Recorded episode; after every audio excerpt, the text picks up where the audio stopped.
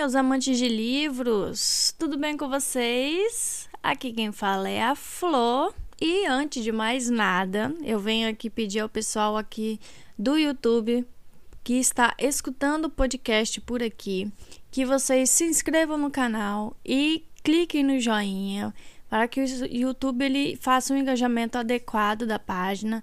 Eu tô vendo que tem bastante pessoa e o canal tá crescendo cada vez mais, o pessoal tá ouvindo cada vez mais o podcast, mas não está curtindo os vídeos. Então, por favor, curtam, é, cliquem no joinha ou se inscrevam no canal para que haja engajamento e esse canal chegue a mais pessoas, ok? Ao restante, espero que estejam tudo bem com vocês. É, aqui estamos levando, mas também está muito bem, graças a Deus, estamos melhorando. É, gostaria de agradecer a galera que está indo lá no, no Instagram, no Ouvido Livros, é, conversar comigo, é, me dar ideias de novas publicações, de, do, do que postar aqui na página. Quem ainda não segue a página lá no, no Instagram, Vá lá, é só digitar ouvindo livros que vocês vão me encontrar, ou clica no link aqui embaixo que vocês vão encontrar também, ok?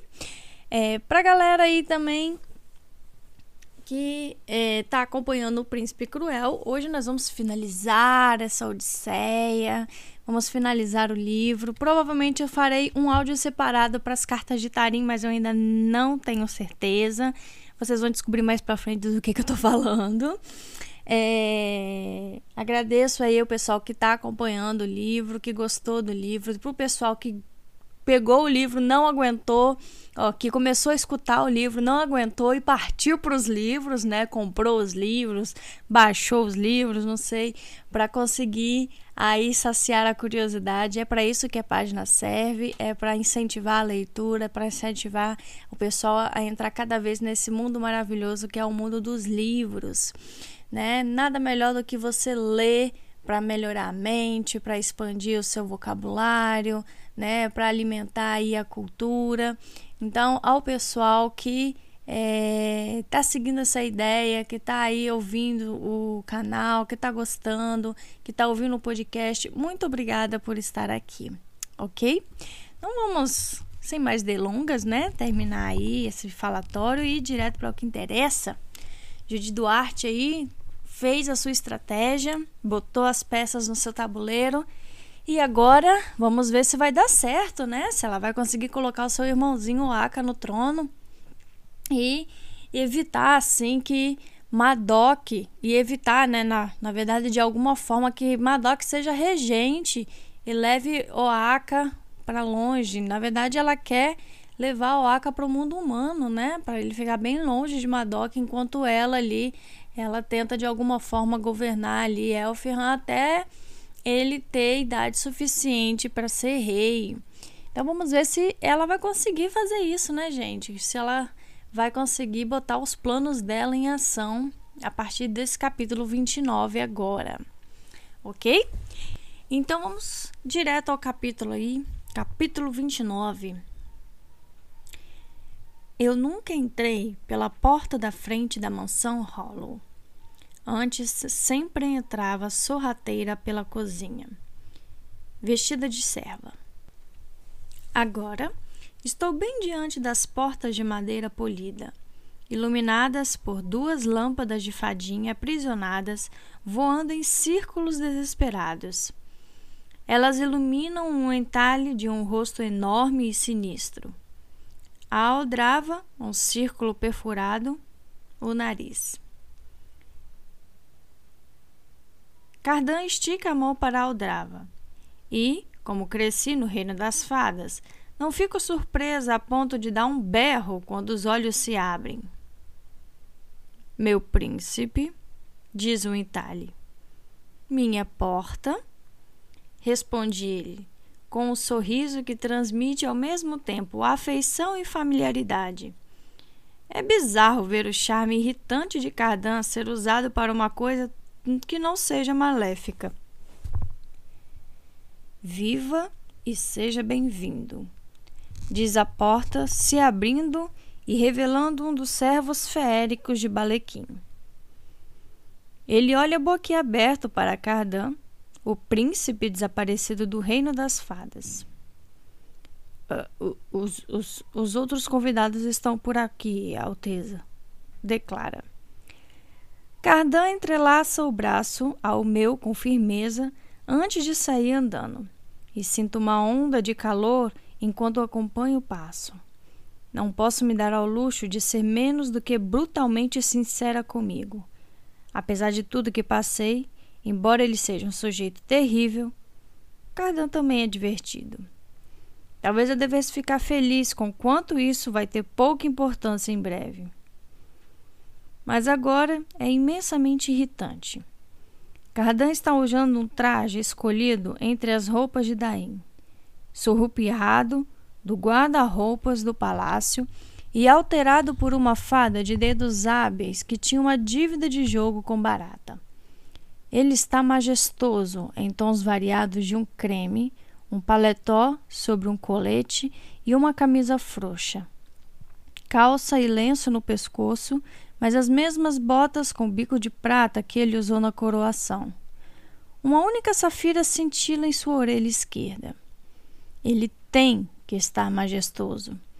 Eu ajudei a escolher as roupas, ajudei a deixá-lo assim, mas o efeito não passa despercebido por mim. Estou usando um vestido verde garrafa com brincos no formato de frutas silvestres.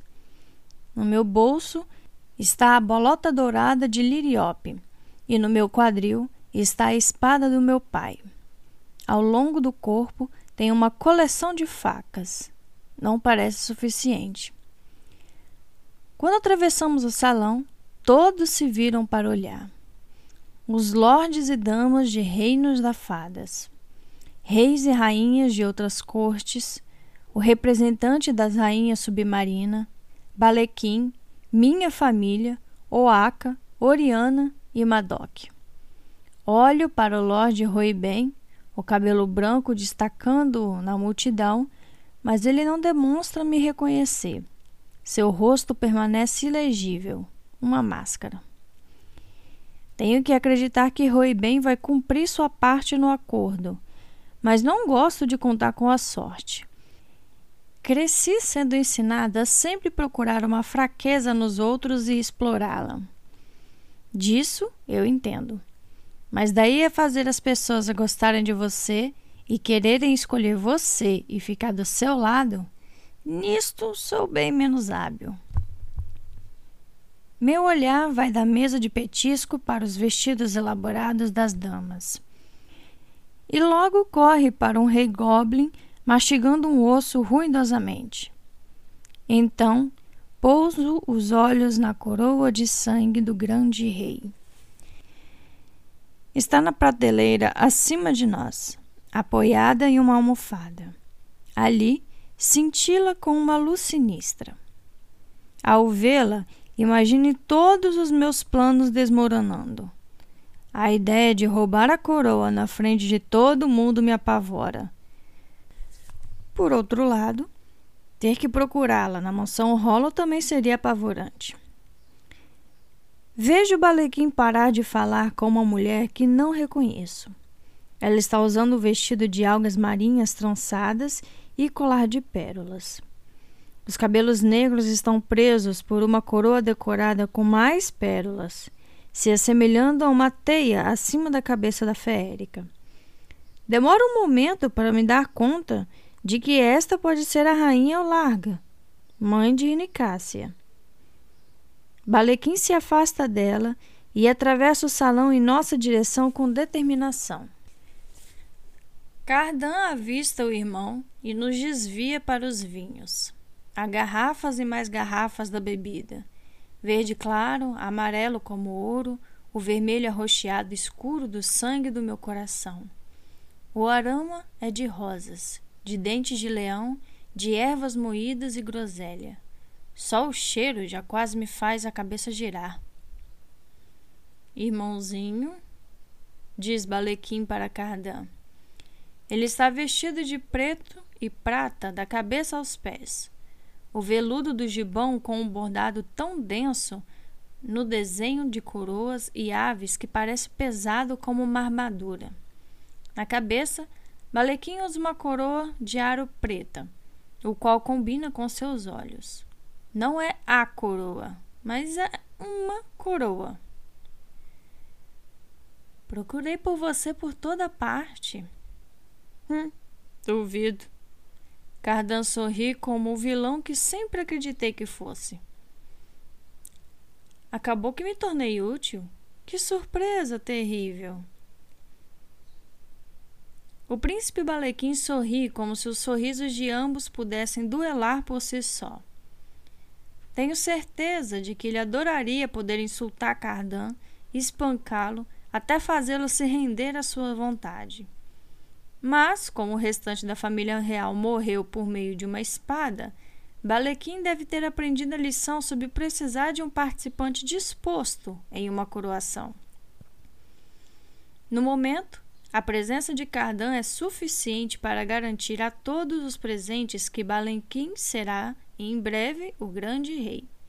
Se Balequim chamar os guardas ou aprisionar o irmão, essa ilusão vai se dissipar. E você? Diz Balequim voltando o olhar para mim. Consigo ver a crueldade surgindo em seus olhos. O que tem a ver com isso? Deixe-nos. Jude chama Madoc, se aproximando para se colocar ao lado do príncipe Balequim, que parece finalmente perceber que eu posso ter alguma coisa a ver com isso, afinal. Madoc parece insatisfeito, mas não alarmado. Tenho certeza de que está me achando uma tola, que espera um cafuné de agradecimento por ter encontrado o príncipe desaparecido e que está se amaldiçoando por não ter deixado mais claro que queria que Cardan fosse levado para ele, não para Balequim. Abro meu melhor sorriso de alegria, como o de uma garotinha que acredita que resolveu os problemas de todo mundo. Como deve ser frustrante chegar tão perto de seu objetivo, ter Oaka, a coroa, no mesmo lugar, ter os lordes e damas do reino das fadas reunidos, e então a filha bastarda de sua primeira esposa dá um nó em seus planos, entregando ao seu rival a única pessoa com mais probabilidade de botar a coroa na cabeça de Oaka mas reparo no olhar avaliador que ele está lançando para Cardan. Madoc está refazendo seus planos. Ele coloca a mão pesada no meu ombro. Você o encontrou. Então se vira para Balequim. Espero que recompense minha filha. Tenho certeza de que não foi fácil persuadir Cardan de vir até aqui. Cardan olha para Madoc de um jeito estranho. Lembro o que ele disse sobre ficar incomodado por Madoc me tratar tão bem quando Eldred mal olhava em sua cara. Mas, pelo jeito como ele está olhando agora, fico pensando se só está estranhando nos ver juntos, o general e a garota humana. Darei tudo o que ela pedir e muito mais, promete Balequim, com extravagância. Vejo Madoc franzir a testa e abro um sorriso breve para ele quando sirvo duas taças de vinho, um claro e um escuro. Sou cuidadosa ao fazer isso. Não derramo uma gota. Mas em vez de entregar uma para Cardan, ofereço as duas para Madoc. Sorrindo, ele pega o vinho de cor de sangue. Eu fico com outro. Ao futuro rei das fadas, brindo, tilindando as taças de leve, fazendo-as ressoar como sinos. Bebemos. Na mesma hora, sinto os efeitos. Uma espécie de leveza, como se eu estivesse nadando no ar. Não quero nem olhar para Cardan. Ele vai rir demais se achar que não aguento nem os golinhos de vinho. Cardan serve uma taça para si e vira tudo de uma vez. Pegue a garrafa, oferece Balequim. Estou preparado para ser muito generoso. Vamos discutir o que você quiser, qualquer coisa. Não temos pressa. Temos? Pergunta Gardan languidamente. Balequim olha para ele com a dureza de alguém que mal está se contendo para não partir para a violência. Acho que todo mundo gostaria de ver a questão resolvida. Ainda assim, diz Cardan pegando a garrafa de vinho e bebendo diretamente do gargalo. Nós temos a noite toda. O poder está nas suas mãos, retruca Balequim de uma forma enigmática, que deixa-o, por enquanto, pesadamente submetido. Vejo um músculo tremelicar no maxilar de Cardan. Tenho certeza de que Balequim está imaginando como vai puni-lo por qualquer atraso. O peso está em cada uma de suas palavras. Madoc, por sua vez, está observando a situação, sem dúvida, avaliando o que poderia oferecer a Cardão. Quando sorri para mim e bebe outro gole do vinho, o sorriso é genuíno, cheio de dentes e aliviado. Consigo ver que ele acha que Cardan será mais manipulável do que Balequim em qualquer das circunstâncias. De repente, tenho certeza de que se fôssemos para outro aposento, Balequim veria a espada de Madoc enfiada em seu peito. Depois do jantar, apresentarei minhas condições, diz Cardan. Mas até lá, vou aproveitar a festa. Eu não tenho paciência infinita, irmão, rosna Balequim. Cultive-a então, provoca Cardan. E, com uma pequena reverência, nos leva para longe de Balequim e Madoc. Deixo minha taça de vinho perto de um prato cheio de corações de pardais perfurados por espetinhos de prata e sigo pelo meio da multidão com o príncipe. Nicásia nos para, pousando a mão de dedos compridos no peito de Cardan, o cabelo celeste vibrando em contraste com o vestido bronze. Por onde você andou? pergunta ela, com o olhar para os nossos braços dados. Nicásia franze o nariz delicado, mas o pânico ressoa em suas palavras. Ela está fingindo calma, assim como o restante de nós. Tenho certeza de que Nicásia achou que Cardan estava morto, ou pior. Deve haver muitas coisas que ela deseja perguntar a ele e nenhuma delas pode ser feita na minha frente.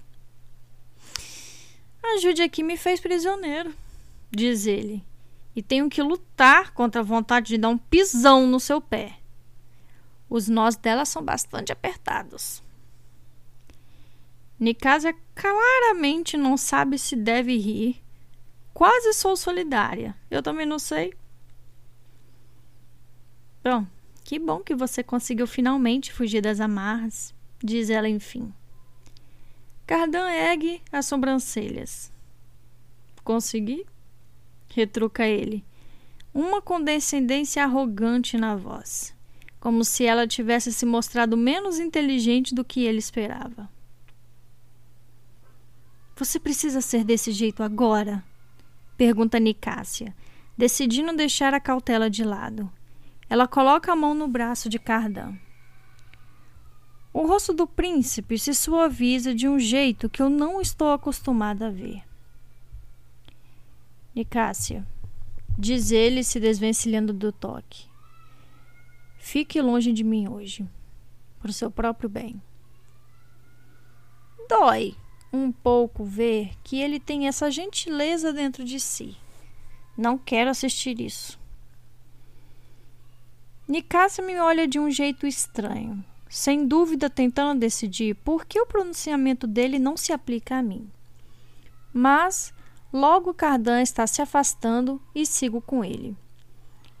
Vejo Tarim do outro lado do salão, Loki ao seu lado. Ela regala os olhos ao perceber com quem estou. Alguma coisa passa por seu rosto. Algo que parece ressentimento. Ela está com Loki Mas eu estou aqui, com um príncipe. Não é justo. Não tenho como saber se ela está pensando isso só de olhar. Parte 1 um concluída. Digo afastando os olhos de minha irmã e me dirijo a Cardan bem baixinho. Nós chegamos aqui, entramos e ainda não estamos acorrentadas. Sim, diz ele. Acredito que Barata tenha chamado essa de a parte fácil. O plano, conforme expliquei a Cardan, tem cinco etapas básicas. Um, entrar. Dois, fazer todos os outros entrarem. Três, pegar a coroa. Quatro, colocar a coroa na cabeça de Oaka. Cinco, sair. Solto nossos braços. Não vá a nenhum lugar sozinho. Lembro a Cardan. Ele me oferece um sorriso de lábios abertos, como de alguém que está sendo abandonado, e assente uma vez. Sigo até Oriana e Oaka. Do outro lado do salão, vejo Severin interrompendo uma conversa e caminhando em direção ao príncipe Balequim. O suor se acumula acima dos meus lábios, em minhas axilas. Meus músculos se contraem. Se Severin disser a coisa errada, vou ter que abandonar todas as fases do plano, exceto de sair.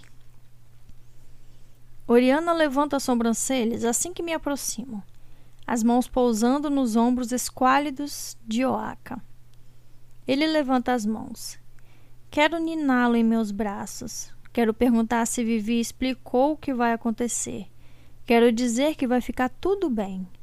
Mas Oriana segura os dedos dele, aperta entre os delas e coloca fim à dúvida de quantas mentiras eu aguento. O que é isso? Pergunta Oriana, meneando a cabeça em direção a Cardan. O que você pediu? Explico, acompanhando seu olhar. De algum jeito, Balequim atraiu Cardan para uma conversa com Severin. Cardan ri de alguma coisa que o irmão diz, parecendo tão confortavelmente arrogante quanto em qualquer outra ocasião que eu já tenha visto.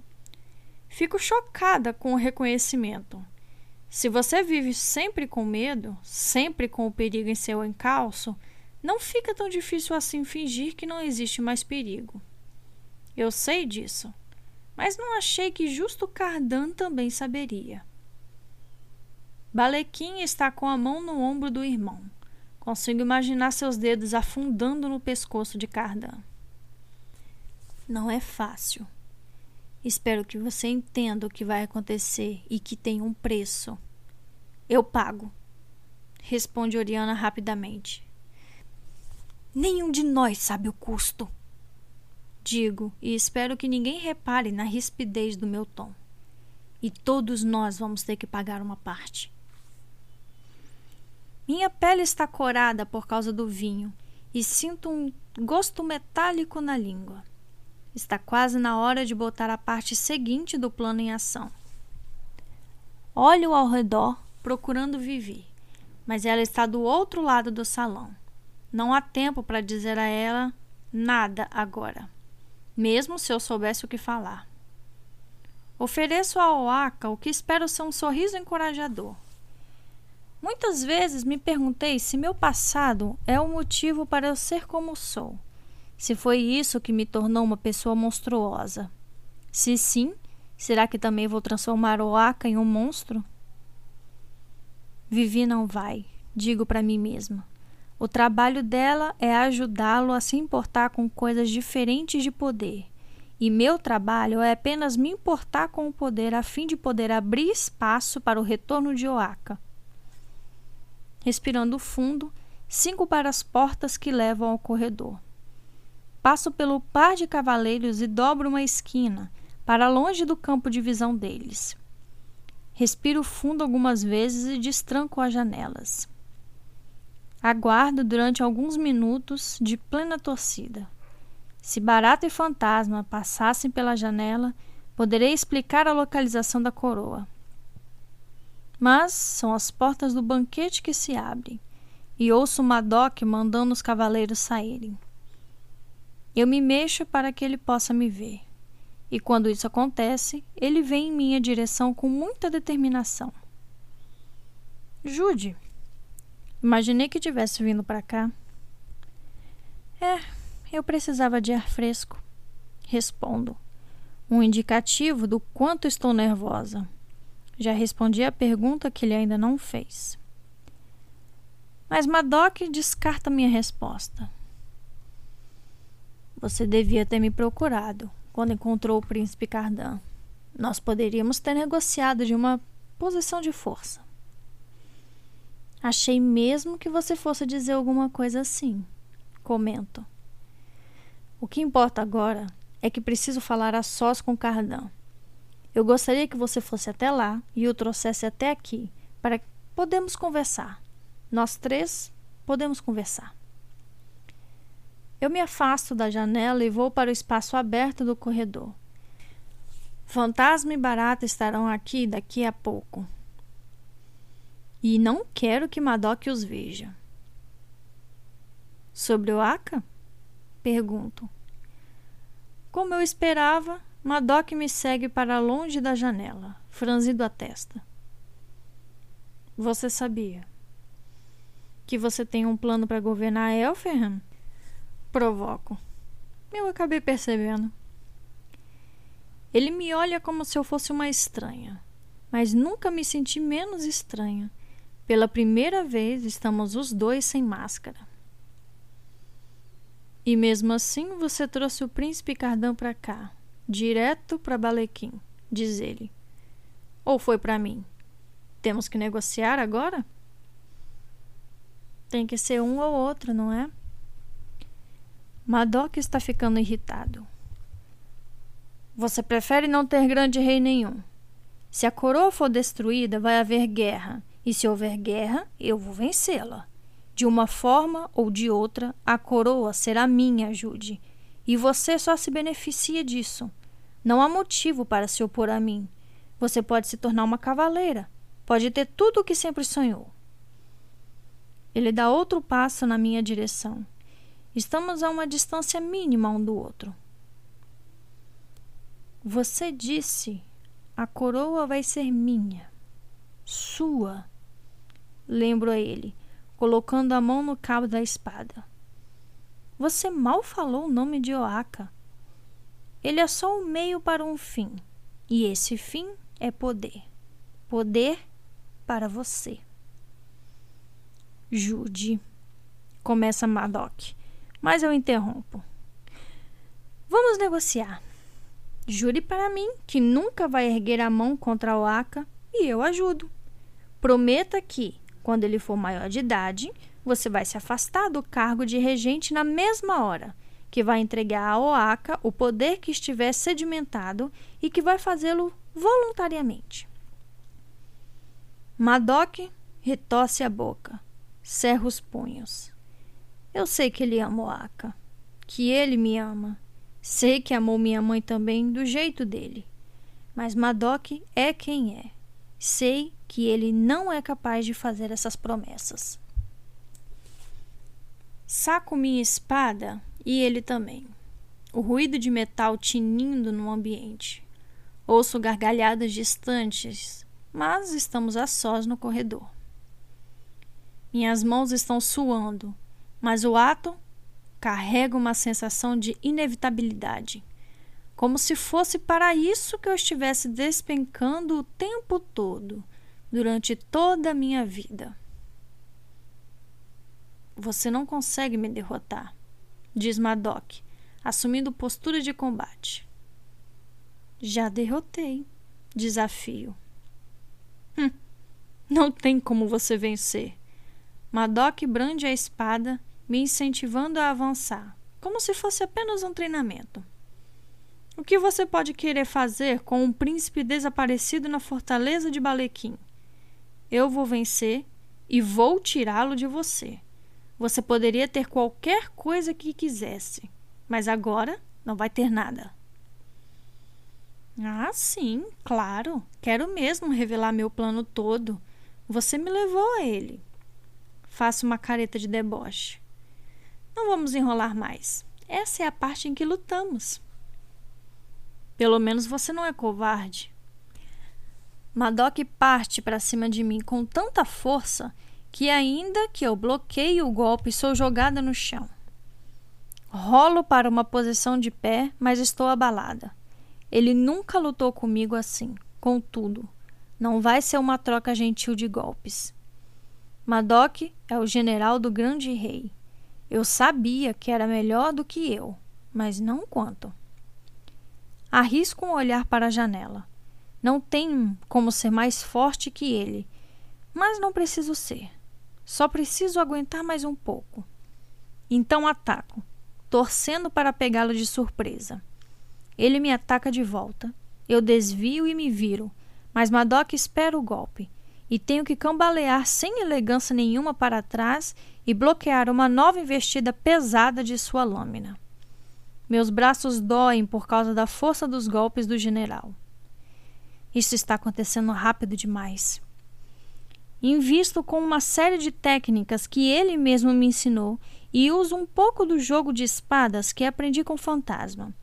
Faço finta para a esquerda e acerto Madoc nas costelas.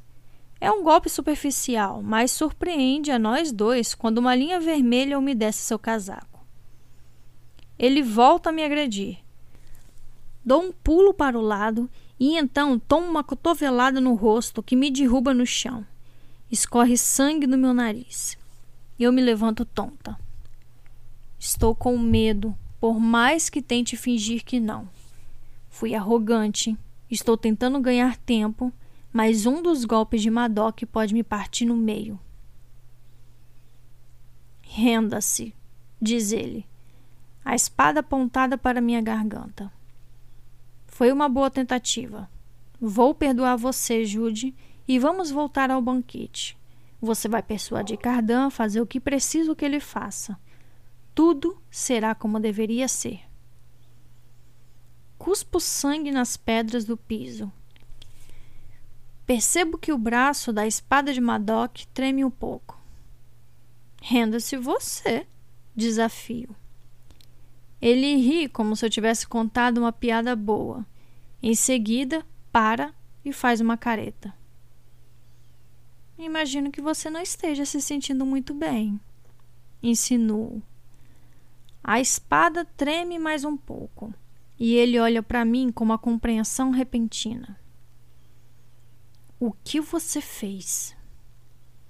Envenenei você.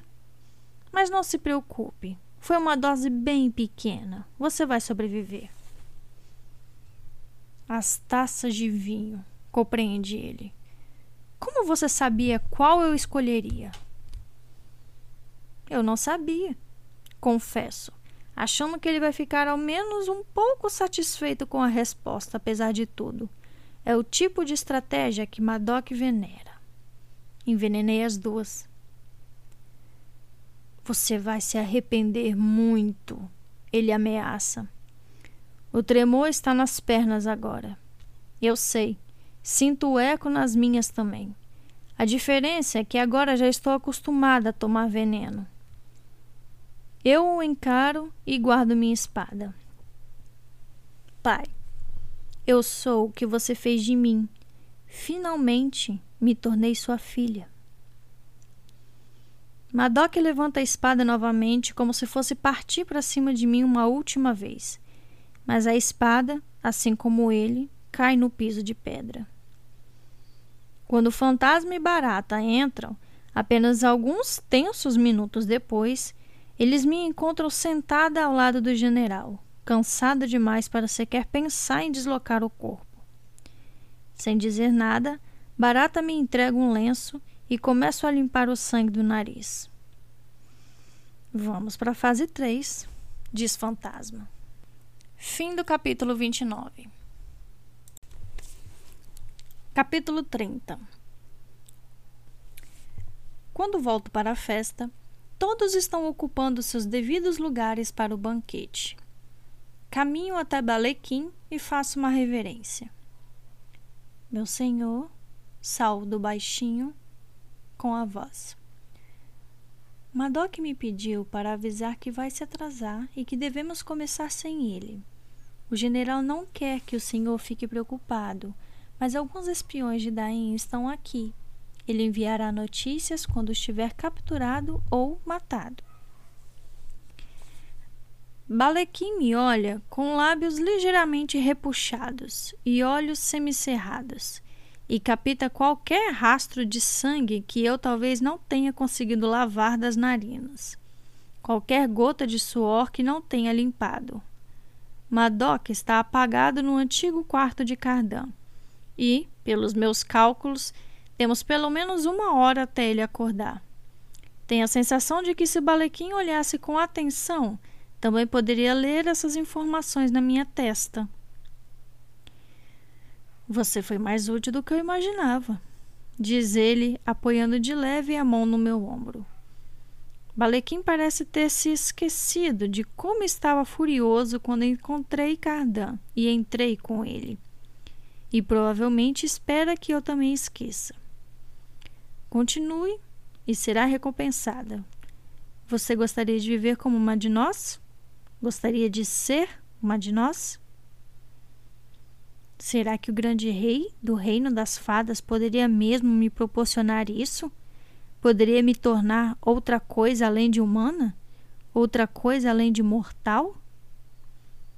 Penso nas palavras de Valerian quando ele tentou me encantar para saltar da torre. Nascer mortal equivale a já ter nascido morta.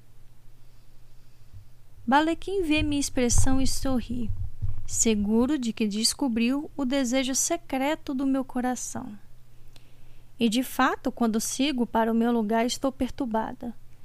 Deveria me sentir triunfante, mas só me sinto enjoada. Superar Madoc não foi tão satisfatório quanto eu esperava, principalmente depois de vencer apenas porque ele jamais havia pensado em mim como uma traidora em potencial. Talvez, daqui a uns anos, minha fé neste plano se mostre justificada. Mas terei que conviver com essa sensação de ácido na boca do estômago até lá. O futuro do reino depende do meu desempenho nesse jogo longo que exige nada menos que perfeição da minha parte.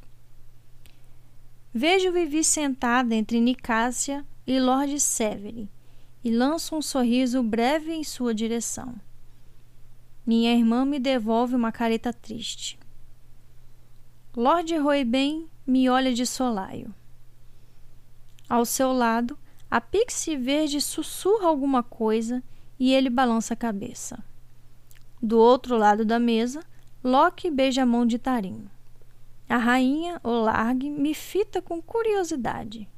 Só há três mortais aqui: Tarim, eu e o garoto ruivo de Severin. Pelo jeito como nos olha, a mãe de Nicásio está vendo ratos se apresentando para um grupo de gatas. Acima de nós há um candelabro feito de folhas finas de mica. Fadinhas pequeninas e luminosas estão presas ali dentro apenas para acrescentar um brilho caloroso ao salão. De vez em quando elas voam e fazem as sombras dançarem. Jude, chama Loki, tocando meu braço e me assustando. Os olhos de raposa se enrugam de diversão. Admito que estou com certos ciúmes por ver Cardan de braços dados com você. Dou um passo para trás. Não tenho tempo para isso. Eu gostava de você, sabe? Diz ele. Ainda gosto. Por um momento, me pergunto o que aconteceria caso eu recuasse o braço e acertasse em cheio um soco bem na cara dele. Cai fora, Loki. O sorriso do férico volta.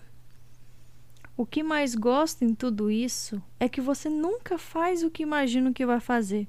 Por exemplo, nunca imaginei que duelaria por minha causa. eu não duelei por sua causa.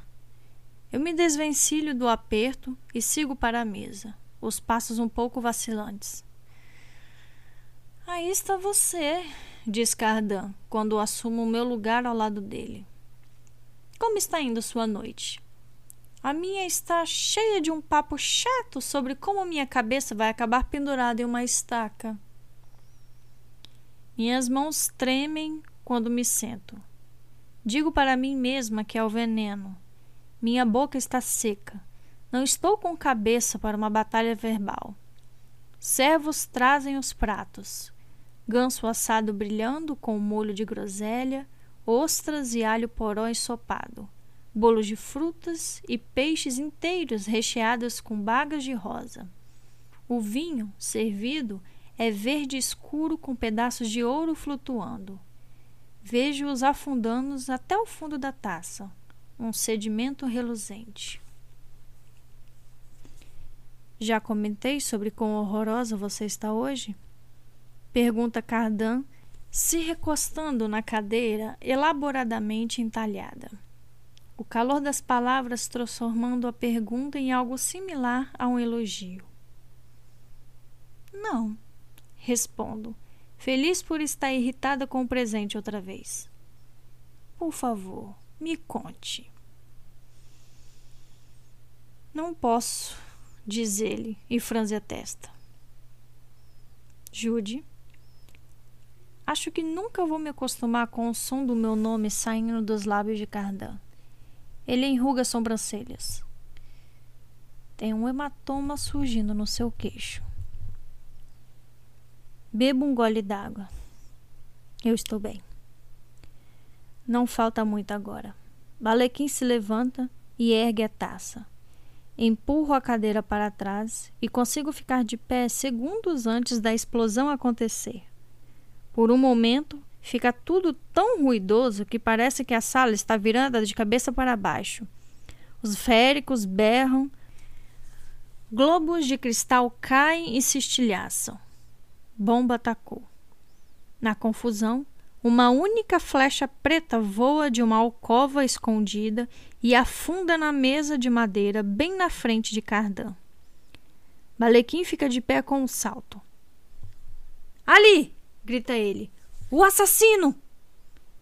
Cavaleiros correm para a barata, que saltita da escuridão e dispara novamente. Mais uma flecha voa na direção de Cardan que finge estar atordoado demais para se mexer, exatamente como treinamos. Barata explicou com muitos detalhes para o príncipe como seria bem mais seguro ficar imóvel, mais fácil para ele errar as flechas assim. Só não esperávamos que Balequim fosse derrubar Cardan da cadeira, jogando-o no chão e cobrindo o corpo do irmão com o próprio. Quando olho para eles, percebo como entendi mal o relacionamento dos dois. Porque sim, Balequim está alheio ao fato de que Fantasma subiu no parapeito onde a coroa de sangue está. Sim, ele mandou os cavaleiros atrás de Barata, permitindo assim que Bomba fechasse as portas deste salão. Mas ele também deu a Cardão um motivo para não seguir em frente com esse plano. Eu pensava em Balequim como o irmão que Cardão odiava, o irmão que matara a família inteira. Eu não havia me esquecido de que Balequim é da família de Cardan, de que ele foi a pessoa que o criou quando Daim tramou contra ele, quando o pai o expulsou do palácio. Balequim é tudo o que ele tem. E embora eu tenha certeza de que Balequim seria um péssimo rei, um rei que machucaria Cardan e muitos outros, tenho igual certeza de que ele daria poder ao irmão de que Cardan poderia ser cruel, desde que ficasse claro que Balequim era mais. Colocar a coroa na cabeça de Balequim seria uma aposta segura, bem mais segura do que confiar em um mortal, do que acreditar em um Oakan do futuro. Mas Cardan se jurou a mim. Só preciso garantir que ele não encontre um jeito de contornar minhas ordens. Estou um pouco atrasada e é mais difícil abrir caminho pela multidão do que eu imaginava. Por isso, por isso, não estou onde disse para fantasma que estaria. Quando olho para o parapeito, eu o vejo lá, saindo das sombras. Fantasma joga a coroa, mas não para mim, para minha irmã gêmea idêntica. A peça cai aos pés de Tarim.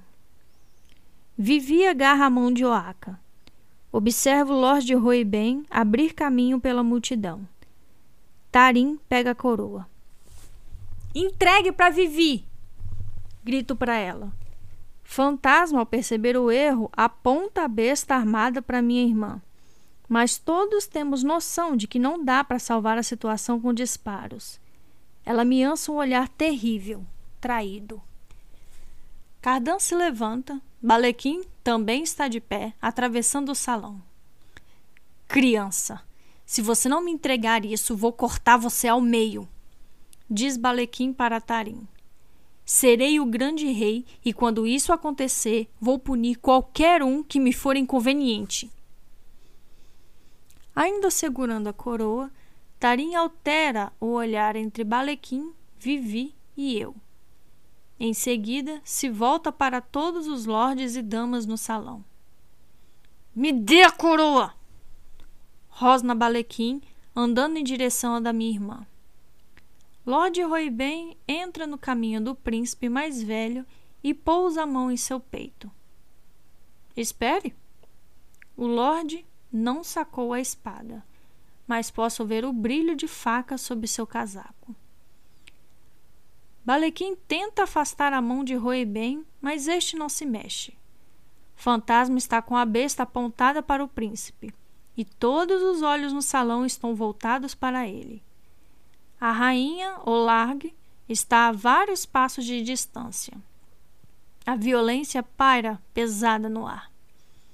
Tento me aproximar de Tarim, protegê-la. Se Balequim puxar uma arma, se abandonar a diplomacia e simplesmente atacar o salão, ele estará pronto para explodir tudo em derramamento de sangue. Alguns vão lutar ao seu lado, outros contra.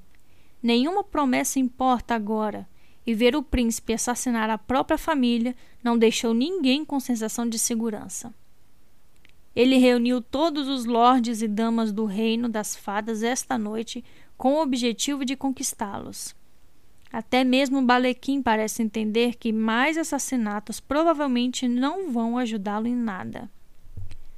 Além do mais, Fantasma pode disparar antes que Balequim chegue a Tarim. E ele não está vestindo armadura por baixo da roupa. Por mais pesado que seja o bordado de seu traje, não vai salvá-lo de uma flechada no coração. Ela é só uma garota mortal, tenta Rui bem. Este banquete está incrível, Balequim, filho de Eldred, diz a rainha ao largue. Mas infelizmente faltava diversão até agora que esse seja nosso entretenimento. Afinal, a coroa está a salvo neste salão, não está? Você e seu irmão caçula são os únicos que podem usá-la. Que a garota escolha para quem vai entregá-la. Que importância tem se nenhum dos dois quer coroar o outro? Fico surpresa. Eu acreditava que a rainha Olarga fosse aliada de Balequim. Mas talvez a amizade de Nicásia com Cardan tenha feito com que ela o favorecesse. Ou talvez ela não goste de nenhum dos dois e só queira que o mar obtenha poder, diminuindo a influência de outros reinos. Isso é ridículo, diz ele. Que tal a explosão? Não foi entretenimento suficiente?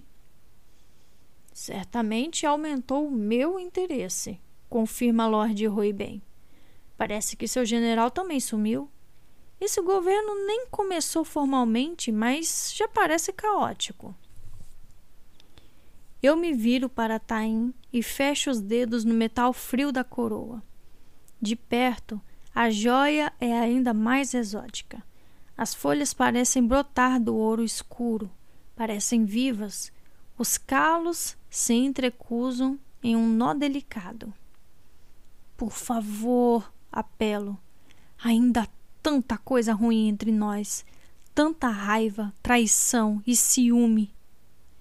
O que você está fazendo? Simbila Tarim para mim. Atrás dela, Loki me encara com um brilho estranho nos olhos. Minha história acabou de ficar mais interessante. E sei como ele ama uma boa história acima de tudo. O melhor que posso, respondo. Puxo a coroa e por um longo momento Tarim segura com força. Mas acaba me indo mal e eu cambaleio para trás. Vivi trouxe Oaka para o mais perto possível de mim. Oriana está com a multidão, abrindo e fechando as mãos. Ela deve ter reparado na ausência de Madoc. Deve estar se perguntando o que eu quis dizer quando falei sobre um preço. Príncipe Cardan, digo, isto é para você. A multidão se abre para deixá-lo passar. O outro ator principal desse drama. Ele se aproxima e para ao meu lado. Parem! grita Balequim. Façam com que eles parem agora mesmo! Ele saca uma espada claramente cansado de brincar de política. Em todo o salão, outras espadas são desembainhadas em um eco terrível. Consigo ouvir o tinindo de metal encantado no ar. Estico a mão para cair da noite no mesmo instante que fantasma solta a flecha. Balequim cambaleia para trás. Ouço o arquejo de todos os presentes. Disparar no rei, mesmo que ele ainda não tenha sido coroado, não é pouca coisa. Quando a espada de Balequim cai no tapete antigo, vejo onde o disparo acertou. A mão do príncipe mais velho está pregada na mesa de jantar por uma flecha que parece ser feita de ferro. Cardan! grita Balequim. Eu conheço você. Sei que preferiria que eu fizesse o difícil trabalho de governar enquanto você só curte o poder. Sei que despreza os mortais, os rufiões e os tolos. É verdade, eu nem sempre dancei conforme sua música, mas você não tem estômago para me contrariar de verdade. Traga-me a coroa. Puxo o Oaka e coloco a peça em suas mãos, para que possa vê-la, para que ele possa se acostumar a segurá-la. Vivi da tapinha de incentivo em suas costas. Traga a coroa para mim, Cardan, repete Balequim.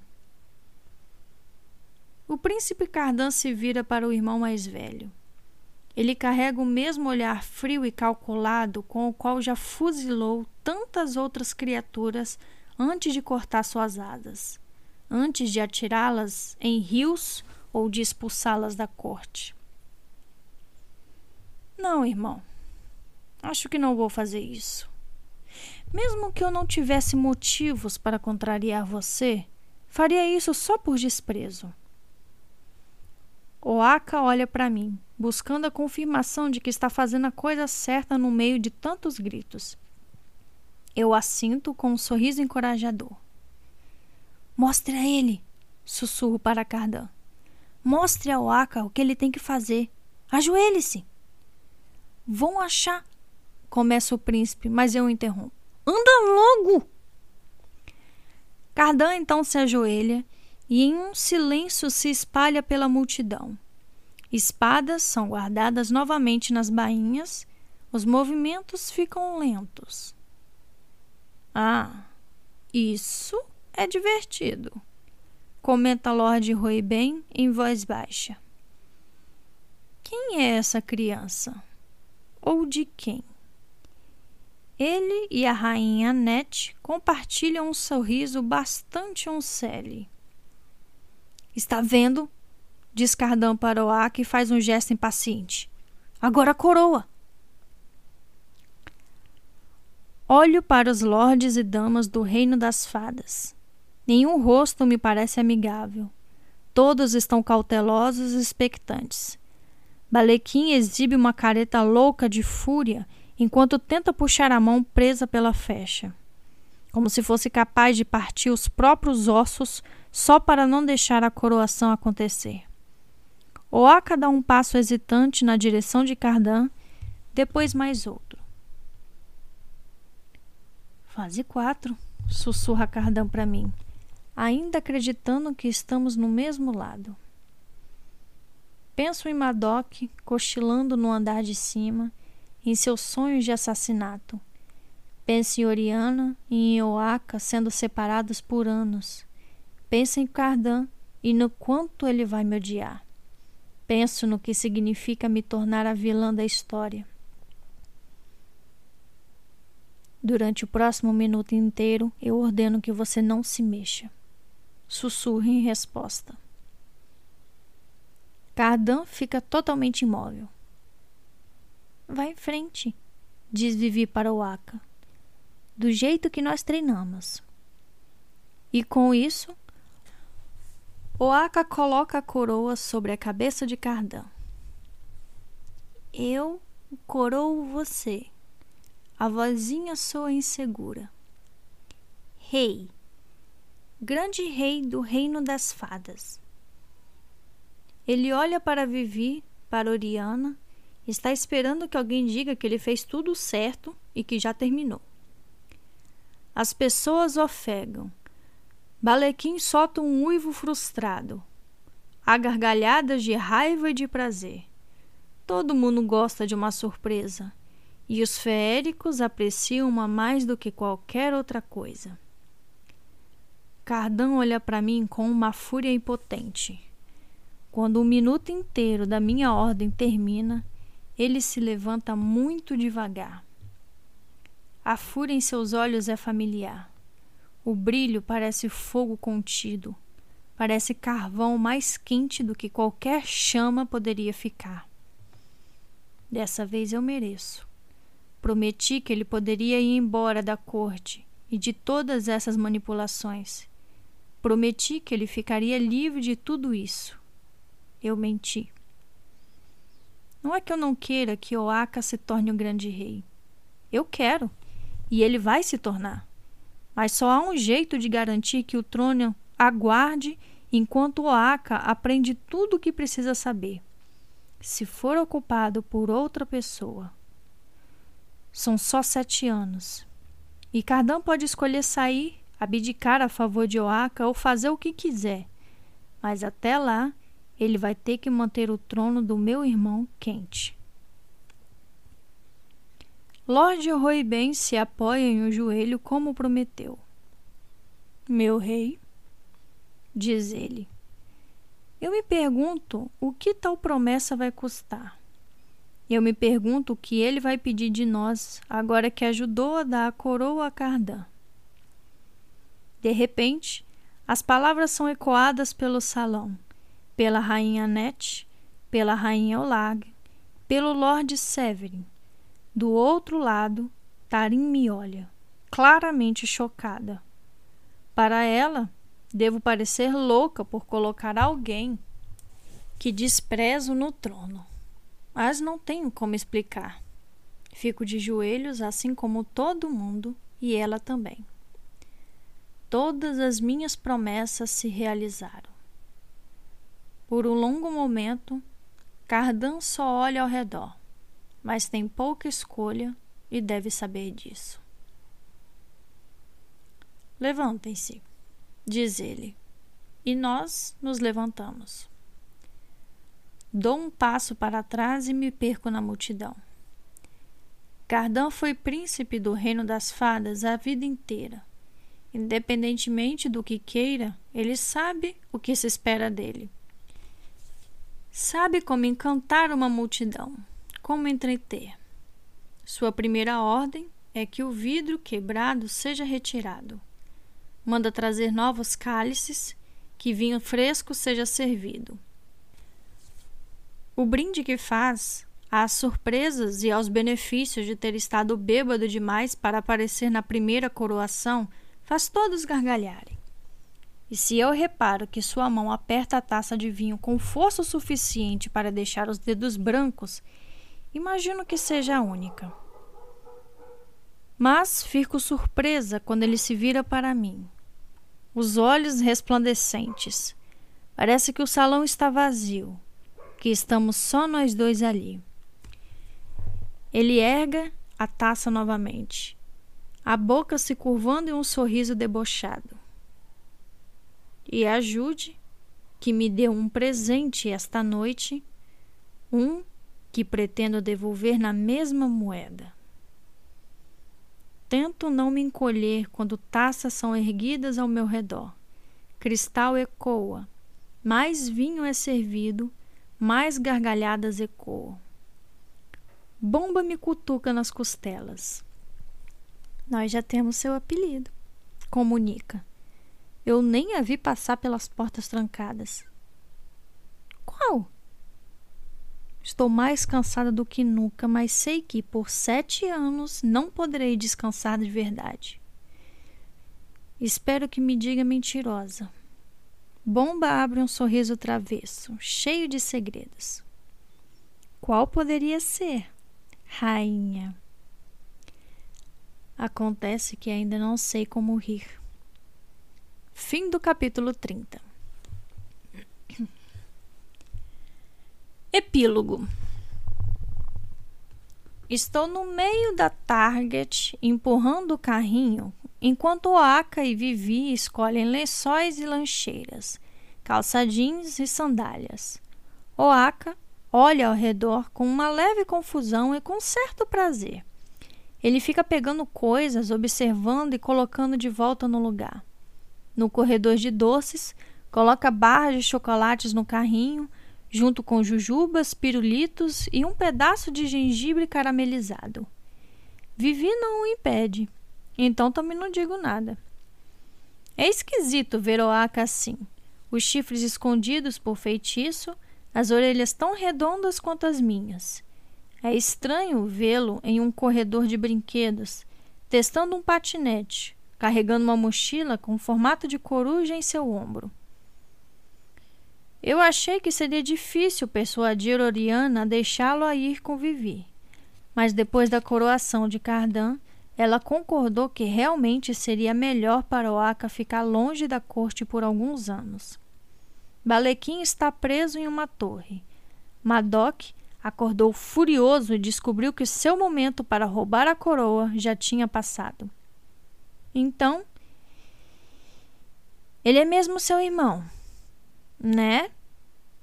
Heather pergunta para Vivi enquanto Oaka dá um impulso no patinete e sai disparado pelo corredor de cartões de aniversário.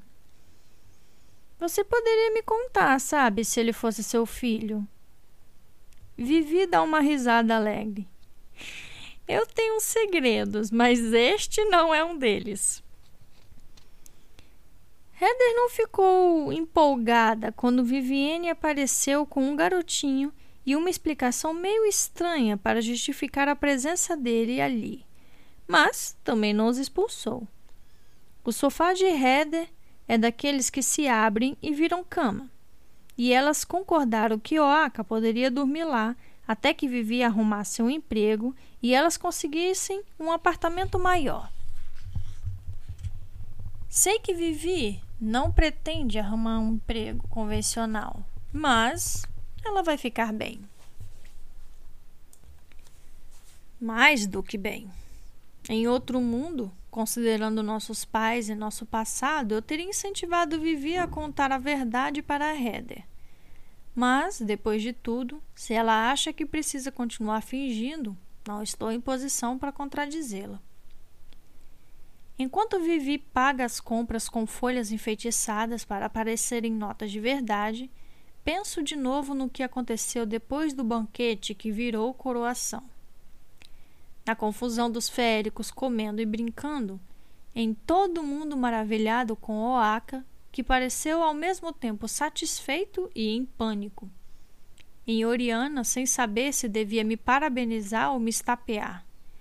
Em Tarim, sempre quieta, pensativa, apertando a mão de Loki com força. Em Nicásia, dando um beijo demorado na bochecha real de Cardan. Eu fiz aquilo tudo acontecer e agora tenho que conviver com as consequências de meus atos. Eu menti, traí e triunfei. Se ao menos houvesse alguém para me parabenizar. Heather suspira e sorri sonhadora.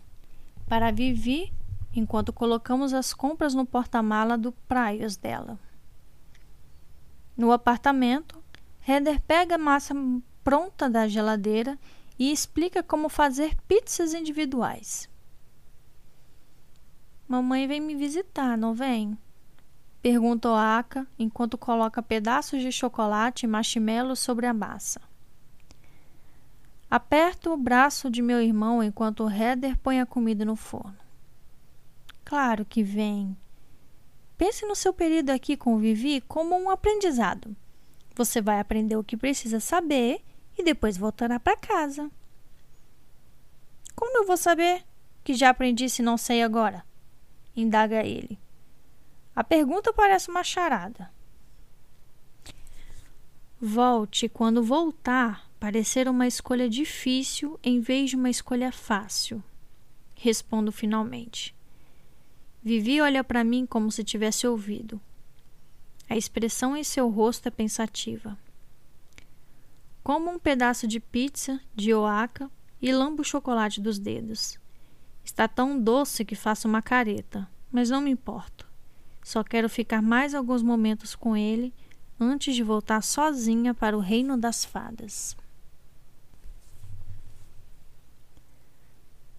Quando desço do cavalo de erva de Santiago, sigo diretamente para o palácio. Tenho aposentos lá agora.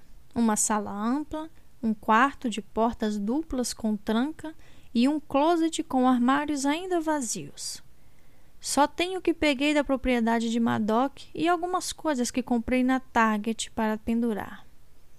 É aqui que vou morar, para ficar perto de Cardan para exercer meu poder sobre ele e garantir que as coisas corram bem. A corte das sombras vai crescer por baixo do castelo, alimentada pelos espiões do grande rei e seus guardiões. Eles vão ter ouro vindo diretamente da mão do rei. O que não fiz ainda foi falar com Cardan. Eu o deixei com algumas ordens o ódio familiar em seu rosto sendo suficiente para me acovardar. Mas vou ter que conversar com ele em algum momento. Não dá para adiar. Mesmo assim, é com o coração pesado e passos de chumbo que sigo para os aposentos reais. Eu bato à porta, mas sou informada por um servo afetado e com flores entrelaçadas na barba loura que o grande rei está no salão principal do palácio. Eu o encontro lá, recostado contra o trono do reino das fadas, olhando de cima da plataforma. O aposento está vazio, exceto por nós dois. Meus passos ecoam quando atravesso o salão. Cardan está de calça, casaca e outro paletó por cima, ajustado nos ombros, acinturado e comprido. O tecido é um veludo vinho escuro, com mais veludo marfim nas lapelas, nos ombros e na casaca. A costura é toda com fios dourados, assim como os botões e as fivelas da bota de cano alto combinando. No pescoço, ele carrega uma gola de penas desbotada de coruja. O cabelo preto cai em cachos volumosos em volta das bochechas. A sombra destacam os ângulos dos ossos, o comprimento dos cílios, a beleza impiedosa do rosto. Fico horrorizada com quanto ele parece o grande rei do reino das fadas. Fico horrorizada com meu impulso de me ajoelhar diante dele, com meu desejo de permitir que ele toque minha cabeça com a mão que carrega o anel. O que eu fiz? Por tanto tempo, não houve alguém em quem eu confiasse menos. E agora tenho que aguentá-lo. Tenho que combinar a vontade dele e a minha. O juramento não parece antídoto suficiente para a inteligência de Cardan. O que diabos eu fiz? Mas continuo andando mesmo assim. Mantenho a expressão fria, como sei bem fazer.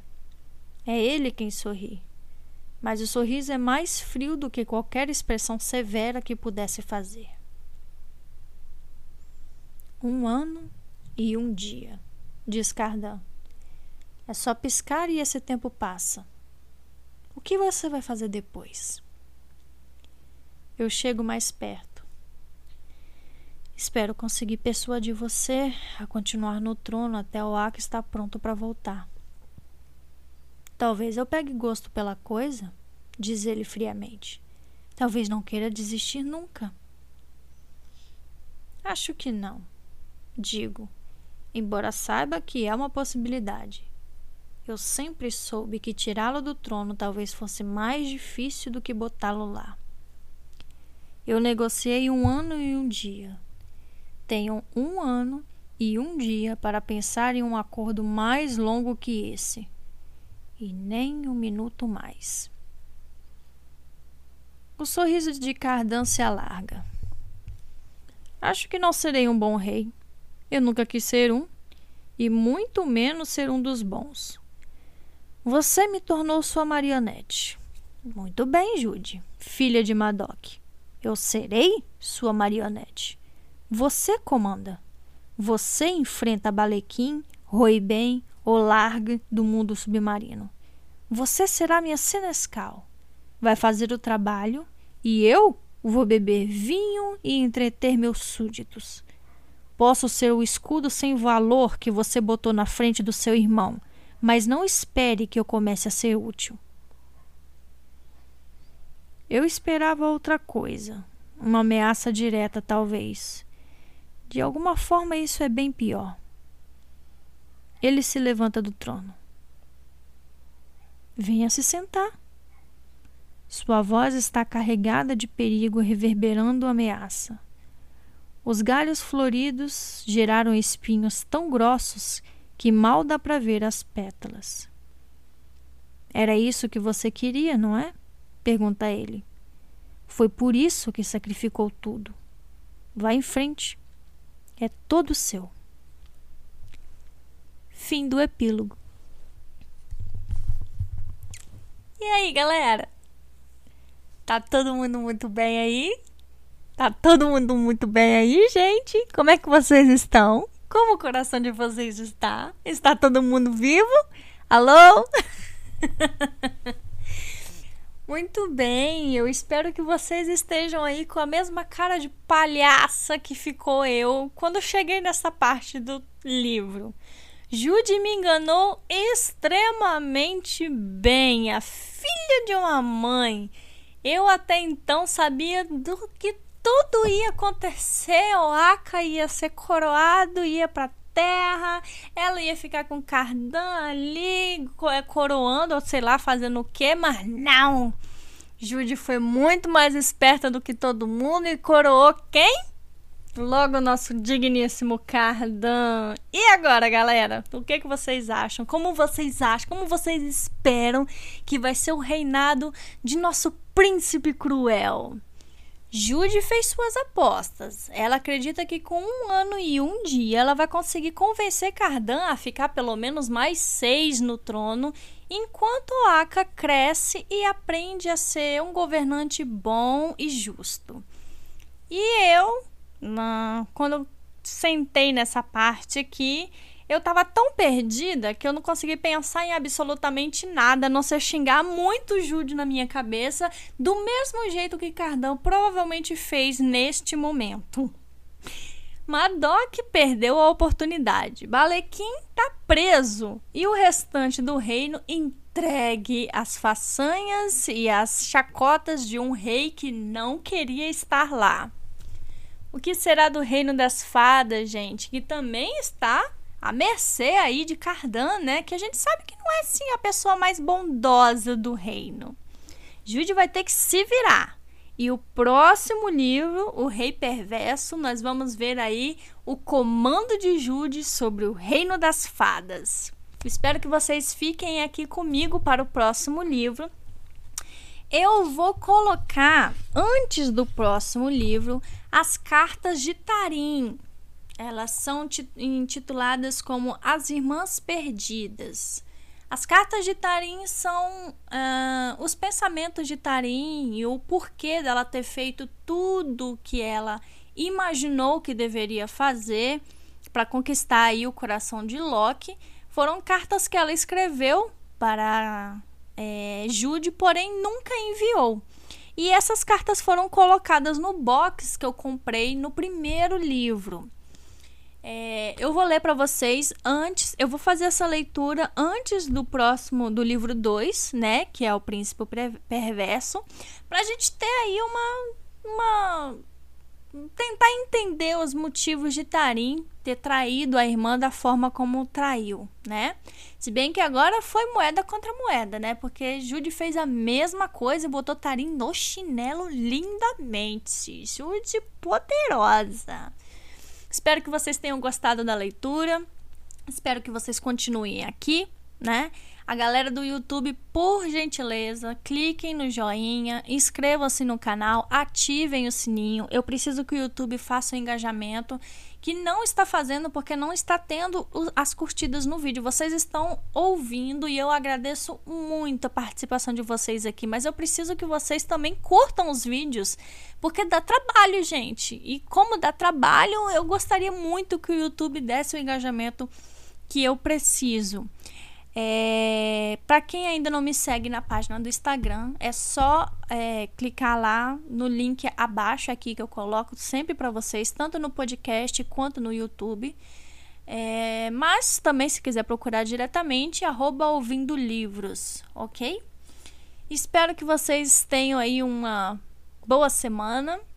Vou tentar colocar as cartas de Tarim. Vou tentar, não. Eu vou conseguir colocar as cartas de Tarim antes do fim do ano para vocês terem uma finalização de livros maravilhosas.